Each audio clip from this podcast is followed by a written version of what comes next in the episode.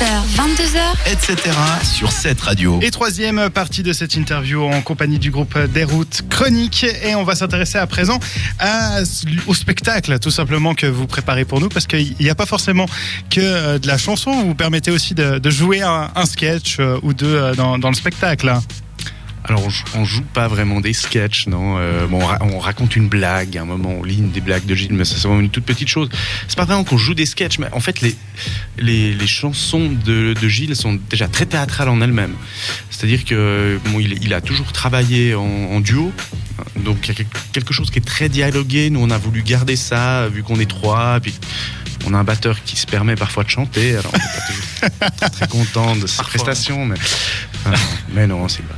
Euh, donc voilà, on se passe effectivement la parole dans les chansons, on chante, on chante à plusieurs voix, on alterne, on se répond. Donc c'est vrai que ça crée euh, une, une vie qui, euh, voilà, qui dépasse simplement la chanson qui est envoyée comme ça. Et puis nous, on tenait vraiment à ce que hum, à ce ce- à ce qu'on soit pas trop enfermé entre nous euh, sur scène en train de jouer ces chansons là vraiment travailler sur le rapport entre nous comment on s'adresse les paroles entre nous comment on les adresse au public.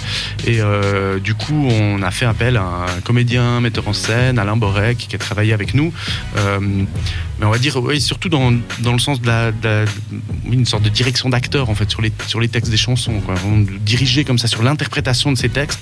Et puis je pense que ça rend effectivement quelque chose où les gens ont l'impression de voir un peu plus qu'un concert parce que bah, il y a toute cette vie qui se passe en fait à travers les textes des chansons. D'autant qu'il y a- qu'on utilise justement, on reste pas qu'en trio euh, piano basse batterie, hein, comme comme j'ai dit avant, c'est-à-dire qu'on on bouge pas mal. euh, euh, Il y a de la guitare, il y a justement de la percussion, ça, ça se déplace aussi vraiment vraiment beaucoup sur scène. Donc euh, Non, ce qu'il dit pas, c'est qu'il y a de la planche à lessive, Ouais. c'est fait ça, et que c'est à peu près le. Alors les gens, quand on sort du spectacle, tout le monde fait, c'était bien. Ah ouais, mais la planche à lessive, c'était quand même hyper cool. Donc il prend à peu près toute l'attention du public en se pavanant avec sa planche. Euh, mais c'est effectivement une sorte de clou du spectacle. D'où vient ce délire?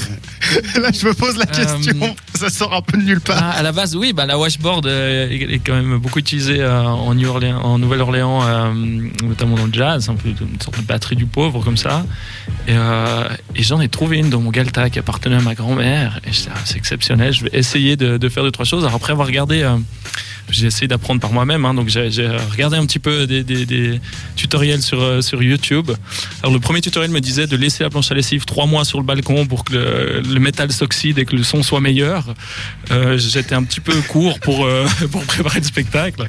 Alors malheureusement le son d'après d'après cette personne ne ne conviendra pas je pense. Et, et en fait voilà j'ai essayé ça, on, a, mis ça sur... euh, une chanson qui n'est pas sur l'album d'ailleurs, donc ça il faut venir voir en live. Et, euh, voilà, et ça, a accroché, ça a plu, ça a permis aussi de, sortir un petit peu de ce cadre justement, en- en- euh, justement de, basse, batterie, clavier, et puis de pouvoir être debout devant les trois face au public et d'avoir des interactions un petit peu différentes, voilà. Et on l'a intégré. Mais c'est plutôt, c'est plutôt drôle comme, comme passage, plus que. C'est assez drôle. ouais. Euh, Souvent, j'arrive plus à jouer parce que je ris, mais bon. Et justement, la prochaine occasion de, de croiser cette fameuse planche, ce sera les 12 et 13 novembre prochains au théâtre 221.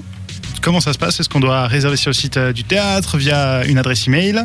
Euh, oui, c'est mieux de réserver sur le, sur le site du théâtre, effectivement, sur le site du 221 directement, euh, parce que ce sera une soirée, enfin, c'est deux soirées en deux parties. En fait, D'accord. Il y a un autre euh, spectacle sur Gilles, euh, qui, euh, voilà, on, on alterne sur les deux soirées, en fait, euh, ces, ces spectacles-là. Donc, je pense que c'est, bien de réserver pour être sûr d'avoir une place au show, puis au premier rang, on serait tout près de la planche à lessive de Sylvain. ça sera parfait. Et euh, sinon, pour euh, vous retrouver de manière un peu plus générale, où est-ce qu'on peut, on peut le faire? Déroutechronique.com. En un mot, déroute chronique sans accent. .com. Euh, vous trouverez euh, les infos des concerts, des petites bios, euh, des photos, euh, vidéos. Vous trouverez aussi un album à télécharger ou à commander. Voilà. Donc, euh, on Bah- vous invite à visiter ceci. On nous trouve aussi sur Facebook, évidemment. Et voilà. Très bien, et ben on n'hésiterait pas à partager euh, vos liens sur notre page Facebook. Merci à vous deux d'être passés dans notre studio. C'était un réel Ouais, plaisir de vous accueillir. Merci. hein. Et on espère vous retrouver très bientôt sur les ondes de cette radio. Pour euh, l'heure, je vous propose qu'on termine avec euh, une euh, dernière chanson de l'album. Et euh, je pense qu'elle est assez symbolique puisqu'on termine cette interview. C'est C'est l'heure, on ferme. Ouais, Un petit mot dessus. Je pense, je pense qu'il est temps d'y aller.